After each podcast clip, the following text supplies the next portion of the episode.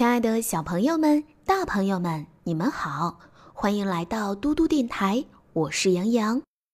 今天为小朋友们讲的睡前故事是《神奇树屋系列之勇斗剑齿虎》。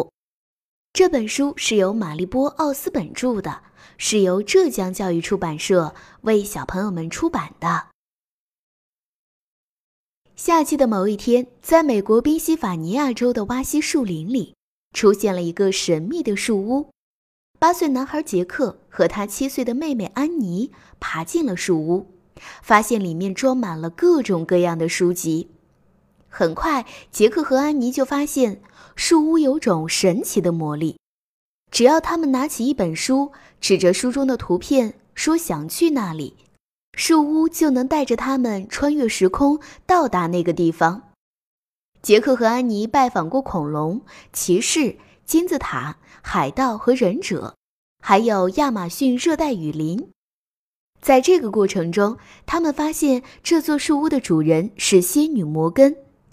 仙女摩根是亚瑟王时代一位会魔法的图书馆管理员，他正在穿越古今，收集世界各地的书籍。杰克和安妮在进行第五次冒险旅行时。在树屋里发现了一只小老鼠，安妮给这位新朋友起了个名字——花生米。杰克和安妮还发现了仙女摩根留下的一张字条，字条告诉他们，仙女摩根中了魔咒，杰克和安妮必须找到四样特殊的东西，才能把她解救出来。他们在古代日本找到了第一样。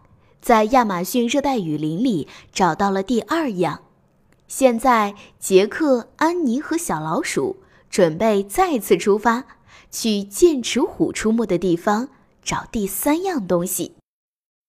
他们在这趟旅行当中又会遇到什么样的危险和挑战呢？我们一起等待明天的故事。我是杨洋，如果你喜欢听杨洋姐姐讲故事，可以让爸爸妈妈。关注微信公众平台“嘟嘟 radio”，我们明天再见啦，晚安。